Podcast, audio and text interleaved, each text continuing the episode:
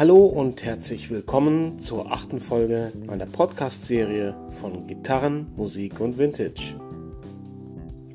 Ja, wir schreiben den 29. Mai 2021 und das Schöne ist, allmählich ähm, löst sich der Lockdown so ganz allmählich in sein Wohlgefallen auf. Es kommen immer mehr Lockerungen ins Spiel und das heißt natürlich auch, ähm, alles, was sich draußen abspielt, kommt so langsam wieder ins Rollen, sei es die Gastronomie, ja, sei es Geschäfte, eben auch die Kultur. Und somit komme ich zum heutigen Thema. Es soll rund um die ja, perfekte und ich sag mal entspannte Setliste auf der Bühne gehen.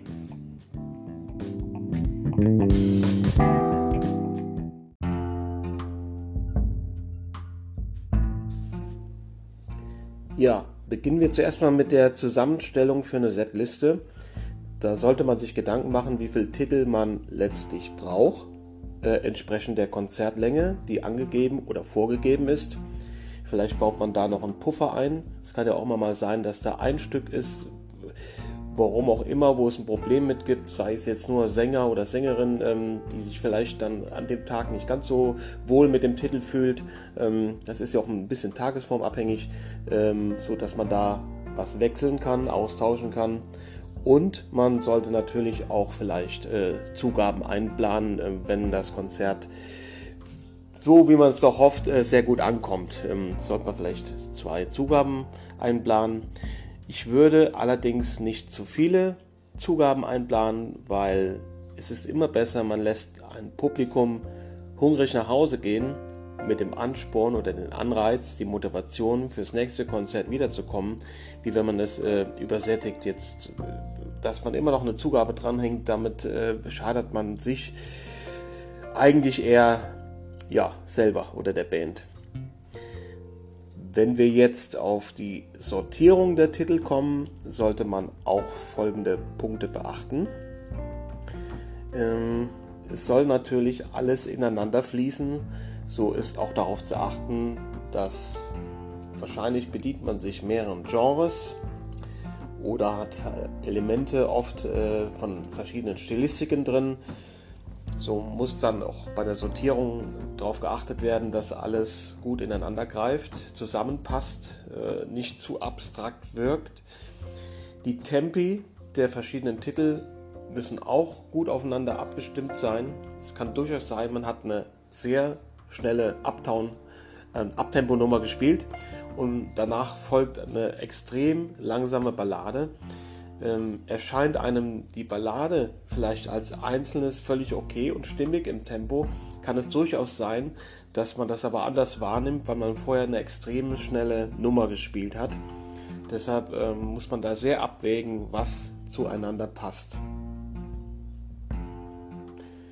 Des Weiteren sollte man bei den Titel auch darauf achten, wie die Tonlagen sind.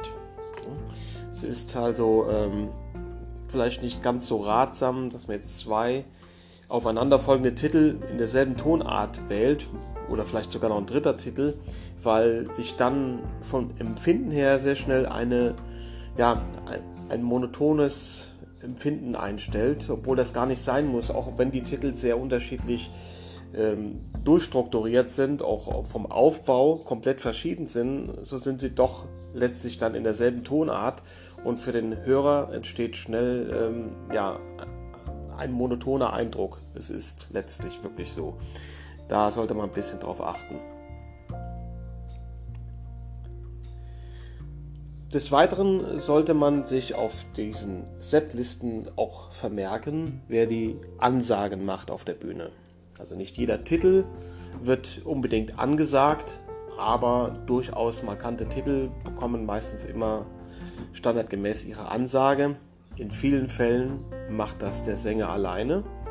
Es gibt aber auch Möglichkeiten und natürlich Varianten, ähm, wo man das auf die Bandmitglieder aufteilt. Und wenn man es auf die Bandmitglieder aufteilt, ähm, sollte man es vielleicht vorher festlegen, wer welchen Titel ansagt, damit es äh, einen reibungslosen Ablauf gibt und ähm, ja, das Programm nicht ins Stocken kommt, sondern immer ein gewisser Fluss im Programm ist. Das ist sehr wichtig für den Zuhörer, ähm, so stellt sich auf keinen Fall, sei die Musik noch so gut, in irgendeiner Form eine Langeweile oder irgendwie ja, eine Unzufriedenheit ein. Trotz allem sollte man sich natürlich ein bisschen Spontanität aufbewahren. Das ist natürlich, äh, ja, ich sag mal, für die Spielfreude und äh, einfach den Witz auf der Bühne und die Übertragung aufs Publikum unheimlich wichtig, wie wenn jetzt alles wirklich 100% in dieser Form, was die Ansagen betrifft, durchstrukturiert ist, dann, ähm, ja, dann kommt das auch für den Zuhörer so ebenso an, als wäre halt alles wie ein Drehbuch äh, geschrieben. So ein bisschen, ja, ich sag mal, ähm, Abenteuer, Spontanität sollte man sich auf alle Fälle noch da aufheben, ähm, weil es auch sehr ähm, zur Sympathie einfach der Band beiträgt. Jetzt komme ich nochmal speziell auf uns Gitarristen. Da sollte man sich auch ein Vermerk machen. Es kann ja durchaus sein, es gibt natürlich auch Möglichkeiten, Konzerte, Gitarristen, die spielen ein komplettes Konzert mit einer Gitarre. Dann hat sich dieser Punkt äh, quasi erledigt. Wenn ihr aber jetzt äh, im Besitz mehrerer Gitarren seid und diese auch auf der Bühne einsetzt, sollte man sich da schon Vermerke machen, welche Gitarre bei welchem Stück eingesetzt wird. Oftmals gibt es auch noch andere Tunings, das heißt die Gitarre wird dann umgestimmt für verschiedene Titel, das kann schon mal sein. Wenn man jetzt nicht in der glücklichen Lage ist, einen Gitarrenrodi oder Techniker zu haben, wie es in vielen Fällen ist, sollte man das durchaus beachten und ähm, ja, somit einplanen, auch in die Gestaltung und Aufgliederung der Setliste, damit das reibungslos verläuft und ähm, es da keine Probleme beim Gitarrenwechsel gibt. Der Ausdruck bzw. Ja, die Setliste sollte für jeden äh, ausgedruckt sein, für jedes Bandmitglied, aber eben auch für die Technik. Das kann insofern wichtig sein, wenn ihr jetzt euren eigenen Techniker habt, äh, ist es nicht so wichtig. Der hat sich dann natürlich ähm, selber Vermerke gemacht. Der hat euch dann vielleicht schon oft abgemischt und weiß genau, an welcher Stelle wo was passiert. Das ist natürlich auch dann in Kooperation mit dem Lichttechniker. Der weiß auch genau dann, an welcher Stelle wo Effekte eingesetzt werden.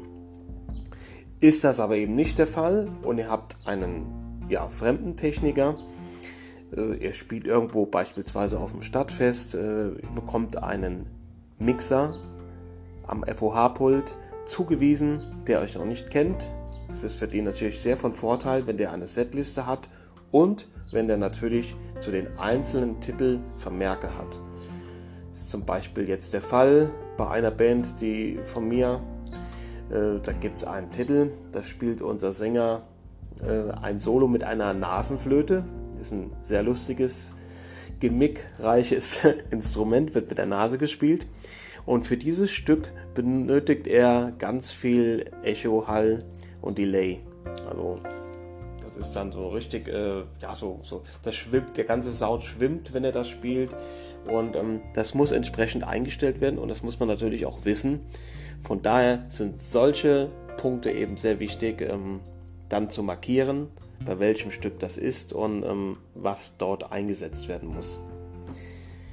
Ja, wenn wir jetzt als Gitarristen ähm, von unserer Technik persönlich, von unserer Backline nicht die Möglichkeit haben, auch zum Beispiel Gitarrensoli selber zu boosten, lauter zu machen, äh, dann muss man dem Techniker auch klar sagen, bei welchen Stücken zum Beispiel ein Gitarrensolo ansteht dass er da eben sehr wachsam ist und entsprechend reagiert und die Band im Blick hat und den Fader hochziehen kann, weil es ist nichts äh, schlimmer oder ja irgendwie äh, ist halt schade, wenn, wenn so ein Solo erst mitten, ich sag mal in der Mitte einfach erst hochgezogen wird vom, vom, vom, vom Fader, vom Techniker aus und da ist eigentlich dann die Hälfte schon passiert und ja, deshalb ist es dann wichtig, ein Techniker weiß Bescheid in solchen Fällen.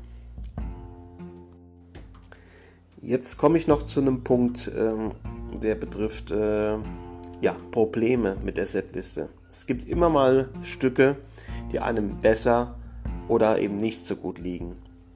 Grundsätzlich sollte man sich im Bandkontext natürlich einig sein, dass jeder mit jedem Titel klarkommt und auch Spaß daran hat und äh, den auch spielen will. Es gibt aber durchaus Stücke, die einfach von der Spieltechnik aufwendiger sind, wo man sich vielleicht auch als Gitarrist so ein bisschen die Zähne dran ausbeißt. Da sollte es auf keinen Fall so sein, dass man mit einem Gefühl der Angst auf die Bühne geht. Da ist eine wichtig, es ist wichtig, dass man gut vorbereitet ist ähm, und ja, ich kann mich erinnern, in den ersten Jahren hatte ich auch mal so ein Gefühl, da gab es immer mal ein Stück oder zwei, wo ich mir einfach unsicher war und dann dieses Gefühl da ist, man ist so froh, wenn dieses Stück vorbei ist und man ist über diesen Punkt in der Setliste hinaus. Dieses, mit diesem Gefühl solltet ihr niemals auf die Bühne gehen. Äh, man muss souverän vorbereitet sein. Es kann immer mal etwas schief gehen auf der Bühne. Dafür ist es live, dafür sind wir Menschen. Aber grundsätzlich sollte man sich so gut vorbereitet haben, ähm, dass man auf jeden Fall weiß, was man im Stück macht und ähm, sich darin sicher fühlt und sich auch auf jedes Stück freut und äh, kein Stück als irgendeine Hürde sieht. Ein weiterer Punkt, den man sich vielleicht auf der Setliste vermerken kann, ist eine Bandvorstellung. Oftmals wird das am Ende des Konzerts gemacht. Man kann es aber auch mittendrin in der Setliste einbauen, vielleicht mit einem kleinen spielerischen Part, den jedes Bandmitglied dann einwirft, wenn, wenn man aufgerufen wird. Das muss man unter sich dann eben ausmachen, wie es am besten passt, auch stilistisch zur Band. Ganz zum Schluss äh, bedankt man sich oftmals beim Publikum, ist auch sehr wichtig, finde ich, aber es sollte auch nicht nur bei dem Publikum bleiben, es ist doch wichtig, dem Veranstalter zu danken und auch ganz wichtig, das wird oft vergessen, der Technik zu danken. Macht vielleicht Sinn, wenn man jetzt einen fremden Techniker vor Ort hat, dass man sich den Namen notiert und den auch oder auch den Firmennamen persönlich dann eben durch Mikro nochmal aufruft und sich herzlich bedankt für die Technik und ähm, wer die Technik eben gemacht hat, den Firmennamen nochmal aufruft. Ähm, da freut sich die Technik ungemein drüber. Es lässt einen, hinterlässt einen sehr guten Eindruck und ähm, ja, ist immer sehr wichtig und kann auch zu weiteren Gigs beitragen. Jetzt sind wir bei fast zwölf Minuten. Damit habe ich auch eigentlich jetzt schon alles so gesagt, was mir spontan zur Setliste einfällt. Äh, wie ihr merkt, ich spreche das Ganze immer konzeptlos auf. Es sind wirklich Sammlungen, Ideen, die mir gerade im Kopf rumsprudeln, die ich dann einfach hier ja, aufspreche. Ich hoffe, es war für den einen oder anderen wieder ein Tipp dabei, den er sich notiert oder mitnimmt für die Bühne dann. Würde mich sehr freuen. Und ja, ich wünsche euch ein schönes Wochenende. Wie ihr wisst, man lernt nie aus, man lernt immer weiter. So geht es uns allen. Bleibt gesund und bis zur nächsten Folge. Bis dann, euer Chris Schmidt.